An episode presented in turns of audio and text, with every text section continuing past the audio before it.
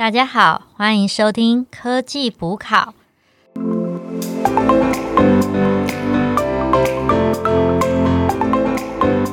我是 Anna，嗨，我 Alicia，我是 Alan。OK，今天我们来到第三集不平等优势创业的下集。那今天呢，我们会介绍一下关于书本里面介绍的创业跟一些我们的讨论。那上集我们已经讲过不平等优势跟作者一些比较仔细的介绍。那大家有兴趣的话，可以听上集，但是也不用听完上集再听下集，其实是可以分开听的。OK，那其实我也是看了这本书，我才知道说原来创业它还有分生活形态，好跟高速成长的新创公司。因为以前我就不知道这些，我就觉得说。嗯，像什么 A N B N B 这些，它它就是创业公司就这样子。那你们大家知道说，嗯，这两种有什么差别吗？生活形态的新创公司，你们会觉得是类似什么样子的？我觉得可能是针对生活中既有的，大家可能已经存在的一些议题，提出一些呃稳稳当当的解决方案吧。然后成长型可能就是像我们像比如说我们现在讲成长骇客等等，它是追求高速扩张、大规模扩张等，所以它可能会用的手段比较激进，那当然风险会比较大。这样就知道字面上的翻译嘛？生活可能就是 Seven Eleven，那路边看到路上的那那，其实也是啊。其实做比如说可能创业加盟，其实也是一种创业，其实也很辛苦啊。其实就像说，你看到你们家附近的一家咖啡厅，嗯，他他自己的嘛，然后它其实就是算是一种生活型的新创公司，它就是支持某种生活形态的创立，然后它通常都很小小而美，那但是它就不需要太多的资金，它可以靠自己的资金，然后就去成立。那举个例来说，就像是呃会计公司啊，啊法律事务所啊，行销顾问这种传统的，或者是现在很红的 YouTuber 啊，网络服饰啊，哦，但是。通常这种比较小型的新创公司，投资人比较不感兴趣，因为他们会想要的是那种很夸张的 idea，那它可以颠覆业界，就像说 Google 啊，或者是 Uber 那种，就是有可能就是突然就是这个成长的曲线非常非常的快，然后可以赚很多钱，这样他们投资进去的钱才可以用很高速的回馈回来。像投资人会把这样的一种行业改变者的话，我们叫做 game changer，就是说我可能开拓一种新的蓝海，我把一种新的模式变出来。那相对来讲，可能前面讲的生活型，它就是比较既定的一些 SOP，然后你的风险的利润都在可控范围之内。但是这种就像 Anna 讲的，就是如果是在高速成长型的话，那要不然就大起，要不然大落，要不然就是财富自由，要不然就是赤贫这样。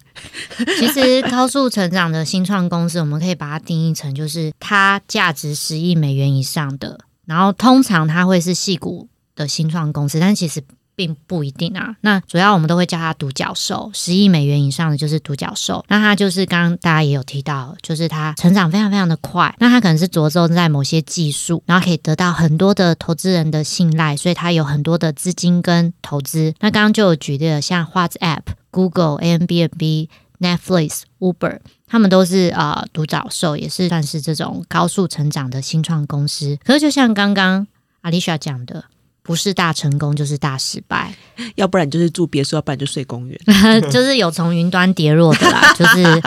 对，那所以最简单的区分方法就是三种，一种就是目标市场嘛。那生活型的心态新创公司，它可能比较注重的是小众市场。那高速成长新创公司，它就要去注重说产品跟市场的契合度，因为它要做一个比较 general 的产品，可以有高速的成长动能。所以第二个分法就是成长动能。通常那种高速成长的新创公司，它的成长动能是非常非常快的，有个专有名词叫做闪电扩张。就像 Uber 当初为了抢占市场第一，它就赔。赔钱买卖啊，他都会补助你很多钱，他就是先把这个市场取下来，所以通常高速成长新创公司，它非常非常的烧钱，是有可能到了 IPO 之后，财报都还是负的，对，但是它成长很快，它的营收。是很快的增加的，但是它可能是赔钱嘛，所以第三个分法就是说，它的投资成本跟风险也是非常非常的高的。OK，那我们了解了这两种形态，我们来考考你们哦，就是你们能不能分出来这是哪一种创业形态？第一种就是。不知道你们有没有听过敏迪雪读这个 podcast？对，大前辈，大前辈。我们比起科技博客来讲，人家是大前辈 啊。对对对，因为我是我我很认真在听他的 podcast，而且我还会看他的文章。然后他就开始卖他自己的周边产品，例如说呃每年的年历啊，他会做一些国际事件，或者是他有一些合作访谈。对，那想问一下，这种算是哪一种的创业形态？我觉得是生活，我也觉得生活，因为相对来讲发展到现在，已经有个既定的 SOP 模式化这样子。对啊，因为它就是以小成本去做的成立的东西，比较小众市场。好，那第二个有一家公司叫 Apier，它是我们呃台湾的公司，它中文叫做佩星互动科技，它是一个软体公司，然后它是以 AI 人工智慧为核心，然后去发对发展广告行销的系统。那它是属于哪一种呢？给你猜。哈，你猜不出来哦，Allen 猜不出来。我忘记那个生活的另外一个是什么？成长形态。我刚说十亿高高速成长新创公司，高速的，这有点老口。高速成长，成长的啦，就不是生活的嘛。对啊，因为他其实现在。呃，价值十亿美元，而且它是台湾第一家独角兽。我觉得以 Martech 这角度来讲的话，因为它是等于是行业里面算是比较先进的 benchmark，在它那个时候的确是成长性。但是比如说，如果是当到现在二零二三年，有些可能局部，比如说呃是帮客户带带下的是 FB 广告、IG 广告，那个就会比较像是生活了。所以就是我觉得也跟你强占市场的时间点的那个也是有关系。这样子，以 APR 的咖位是市场 number one 的话，它它就是成长性。在以他当时发展的时空背景的话，哦，我觉得这个观点很好。其实很多公司，他可能一开始也都是用小成本开始做，那他可能是其实也算是生活形态，因为他想要用最少的成本，然后先专注某一个客户群。但是后来发展发展，发现它是可以无限延伸的，然后它就有高动能的成长，那它才会变成了一个高速成长的新创公司。这种历程也是有可能的。好，那第三题，最后一题，牙科诊所它是属于哪一种呢？生活的，一般牙科如果没有特别的一些呃创新 idea 的话，我觉得它就是生活吧。没错，好，那大家已经了解什么是生活形态跟那种高速成长新创公司。我蛮好奇，如果是你们想创业的话，看到这些，你会想要从哪个开始，或者是你有什么想法？创业哦，创业这个目前还没有考虑创业了，冷冷淡拒绝。对，但是如果退休后有时间，就要去追梦吗？想创业的话呢，对，当然是选生活形态。那你这本书要留到你退休之后？对啊，要买电子版，因为比较主要诉求是工作生活平衡，所以当然要选生活形态，压力小，心理也会比较健康。身心调剂的一个，那该不会你已经想好有想要做什么类型了吧？简单的话，当然是从那个自媒体啊，可以结合兴趣，比如说喜欢旅游或者是煮饭做菜啊，那就可以从布洛克做起嘛，啊，慢慢往外拓展啊，搞不好未来文章写的不错啊，拍个 YouTube 影片啊，哎呦。攻占银发市场，对对对。那那阿丽莎呢？你会比较喜欢哪一种？我的话，我觉得分两个状况啊。就是如果以现在来我来讲，你叫我全职创业的话，我当然是不要喽，因为 我是风险趋避者嘛。我当然我希望可以在公司混口饭吃啊，不是，就是说有一个稳定的收入来源这样子。老板就在听哦。哈，我老板也有录 podcast，不要这样子，对不起。反正就是我不太，我对于创业，我觉得我还好，就我自己觉得我没有那么大的呃，不管是能力也好，还有胆识也好，因为我觉得这种胆识也是很重要的嘛。我我没有那个雄心壮志，我觉得没没那个屁股不吃那个泻药了。但如果是 side project 的话，我自己就是如果大家那种可能在呃大家有空时间，然后跟三五好友一起来做事的话，那我在这边的话，我的野心就会比较大，我就会想说，哎，我既然都花这些，那我当然要做成长型的。再变成是说，给我一个安心感，说我不用。花费我的就是 full time 的时间，不用牺牲我的薪水的机会成本下去做，那我就觉得说，那我应该就是要做更有潜力的事情。我觉得这样子才对得起我花的这个时间的 CP 值。哎，能屈能伸哎，就是想要全职创业，就做一个风险趋避的方式去做一个生活形态的啊。如果只是 side project 的话，可以承受的压力就可以比较小，然后就要做这种成长形态。这样的话，其实也就是说，如果今天是一个成长形态的创业公司找我们去工作，我们会蛮愿意的，因为我们还只是职员嘛，也是压力比较小。可如果今天我是老板，那我真的也是会想选那种生活形态的，因为毕竟自己付给自己薪水嘛，已经没有其他人靠了，万一你资金烧完怎么办？睡公园，我们今天我们这一集一直在 征求那个公园的纸箱，可能上面写茂谷干之类的。但是我还是想 echo 一下我们上集讲到的不平等优势。其实你会发现说，其实高速成长新创公司它是需要压力比较大、资金风险比较高的状况。虽然它可能可以赚很多钱，可是它在起头上面给你的心灵压力，还有你的经济压力都是非常巨大的。所以你一定要评估说你的不平等优势在哪里。如果今天你有很多的不平等优势，而且是 better than others，那其实你是真的很适合去创立一个高速成长的公司。可是如果今天你的不平等优势相对比较少，那一定就是还是要建议从生活形态的公司开始，你才不会压力这么大，比较容易成功。那好，我们现在已经想好自己比较喜欢的创业方式嘛？那今天我们来想象一下，今天如果我们要创业的话，我们会怎么做呢？那我觉得书里面他讲了一个非常好例子，就是说你自己一个人创业其实会蛮孤单的，而且你要自制力很好，所以他就是觉得说要有那种类似就是伙伴。那他有特别讲到说，通常一个体系比较良善的创业公司，它里面要有三种角色。那第一种就是创造者啊，第二种就是沟通者。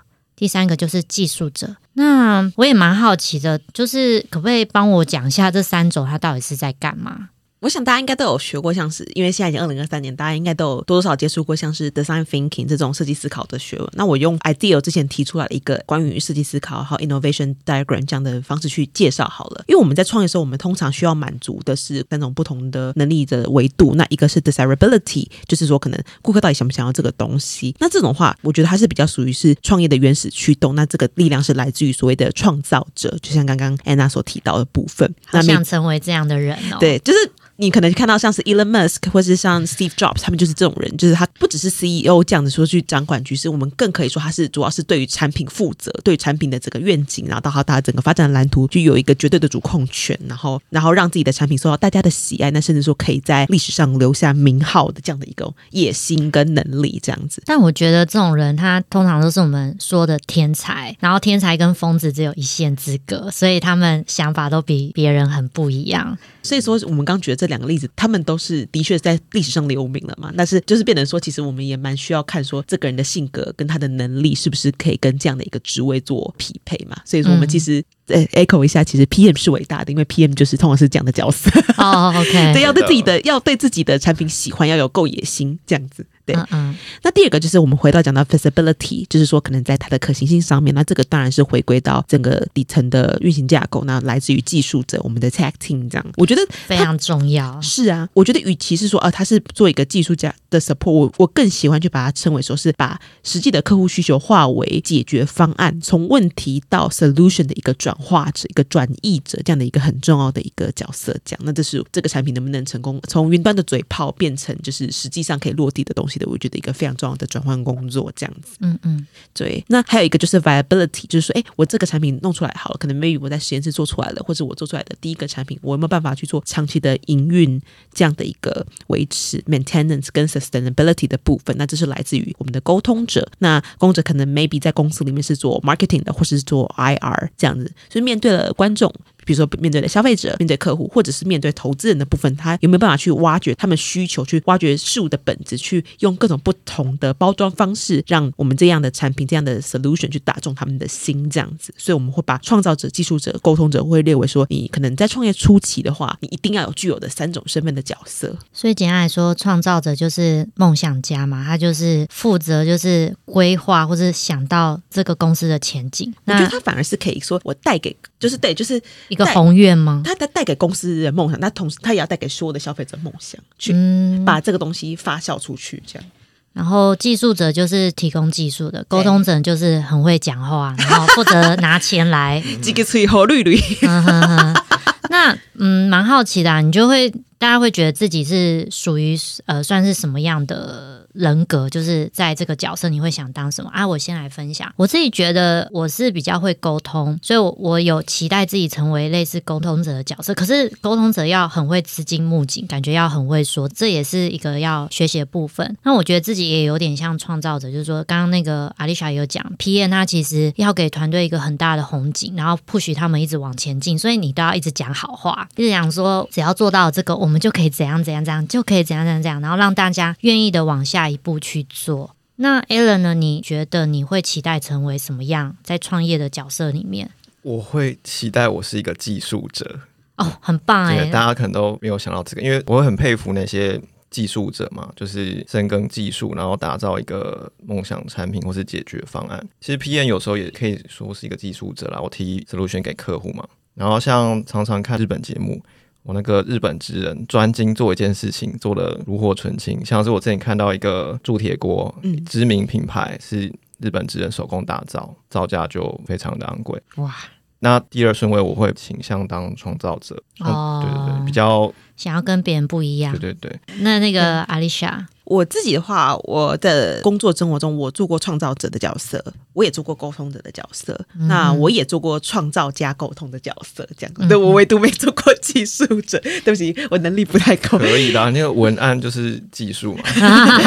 对，就是的，你要这样讲也是也是可以，就是因为我就主要是创造跟沟通这个角色，我自己会觉得是说，它其实对我来讲，它就是一个像回归到我们讲的像同理心，就是同理心的概念，我没有办法跟我。的目标群众做共感，他不论不管是消费者好了，因为变成说，无论是创造者跟沟通者都需要洞悉呃消费者的心态嘛，去给予更好的回应。所以我自己觉得我在这方面可能有一些发挥的不错的地方，那我自己也蛮乐意去做这样的角色，不管是在 B to B 或 B to C 阶段都是。其实我觉得这本书在讲创业还有假定的一些角色跟中间你要选择的过程中，我还蛮 shock 是说他的成长秘籍是什么？他要测试失败重来，而且是 repeat，一直 repeat 测试失。失败测试失败测试失败重来，直到突然有一天成功了，而且这个成功的还不是今年是这样，下一年可能不一样，又要再重来测试失败测试失败重来，可能又有一个方案 B 了，所以他是一直一直的动态的调整，他的成长秘籍永远都不会是同样的方式奏效。哎，这就让我们想到我们的科技补考，我们刚开始也是 心酸死一堆，对不对？真的，从那个内容嘛，内容定位啊，然后有时候访谈的时候会尴尬嘛，不知道讲什么。另另外一个，我觉得最痛的就是地点。我们买了自己的麦克风，然后你这次买了，而且还花了不少钱，六千块，还找如今雪藏。开始录之后，发现那个录音的空间回音太大，那个没有想过这种问题。当时对，那再来就是那个 logo，logo 也是经过设计了好几次。配色啊，设计啊，都我们慢慢都有在成长。嗯，对啊，最后就是剪辑也是从零开始，自己找资源来学，然后包含那些音乐的素材。哦，对啊，我们那时候还选了好几个。嗯哼，像我们现在片头听那个噔噔噔噔噔。对啊，对啊，然后剪辑也好辛苦，我们都每个人都有去学剪辑啊。然后虽然后来都是 Alan 在剪，但我其实也有剪几集哦，那真的超难剪的。嗯厉害厉害，大家太强了。对，那其实，在创业的过程中，就是跌跌撞撞，非常的辛苦。然后你就是要不断的尝试失败，然后重来，然后去找到对的方式。那其实这本书啊，我们大概想讨论的也差不多。我想问问大家，你看完之后，你的感想是什么？感想是什么呢？好好，我先我先来好了。呃，我自己话，因为我这本书其实是我跟大家分享一下，我其实是我推荐给 Anna 跟 Alan 的，然后我。第一次看的时候蛮惊艳，很，所以我推荐了。然后我这次因为有录这次 podcast 关系，我又重看了。那我自己还是蛮推荐的。那我首先我先 echo 一下上一集我讲到是说，因为它可以帮助我们自己去验证我自己的优势到底在哪里，然后去除了这件事之外，可以帮助我就是跟一般心理测验比较不一样的地方，是可以去找到说支撑自己优势底层的这样的一个运作的架构，然后去扩大效益。然后另外一件事是因为，因为像我现在目前的工作也会接触到一些新创，那特别是一些处于创业早期的一些团队，那我觉得这本书可以提供一些这些团队在发展 romance 时候一些很具体的建议，然后让创办人不会去说哦，我去盲目追求其他人的风口啊，去优势等等，为自己而创业。不过因为这本书是比较偏，我必须承认它是比较偏心法跟经验分享，所以我可以理解说，哎，一定会有人说他觉得他自己 get 到，有些 get 不到的。我觉得这没有对错，看个人口味吧。对对，就像我自己的话，也是在枝桠彷徨的时候，我比较呃比较困。顿的时候，我我阅读很有感，但是当我现在幸福了之后，我就会觉得，嗯，就就觉得还好了，是是？因为可能可能哪天我变得不幸的时候，我会有会很有感。那你觉得？我觉得它是一个架构很完整的教材，然后书里面的字体大小也适中，读起来很舒服。好，OK，你是觉得比逆思维好读就对了，你比较喜欢这一本。对，然后再来就是它可以带给创业家或者是每个人更有自己的方向嘛，反思自己的不平等优势。嗯嗯嗯，我是觉得啦，就像刚刚讲的，如果说你要创业，这是一本很好评估自己，然后快速知道下一步你要怎么做的一本书，因为它把它的概念非常简单化了。那你可以很简单的去了解你的步骤，然后也告诉自己要改善什么，学习什么。但是呢，如果你不是创业的人，也也没关系。它第二个优点就是，它也是让你同时去审视用 Miles Model 去评估自己的优势，调整自己的方向。我觉得最棒的是，它是真的。呃，学习成功的创业者，他们写出来的一个智慧结晶。所以综合来说，我觉得这是一本改善心智模式的一个很棒的书。哦，就是蛮推荐给大家的。那今天我们就先介绍到这里啦。那就是大家如果很有兴趣这本书的话，一定要去细读一下，因为其实很多精华还是要等大家就是每一章节都去读，才会有更不一样的体悟。那今天就先这样喽，谢谢大家，谢谢大家，拜拜。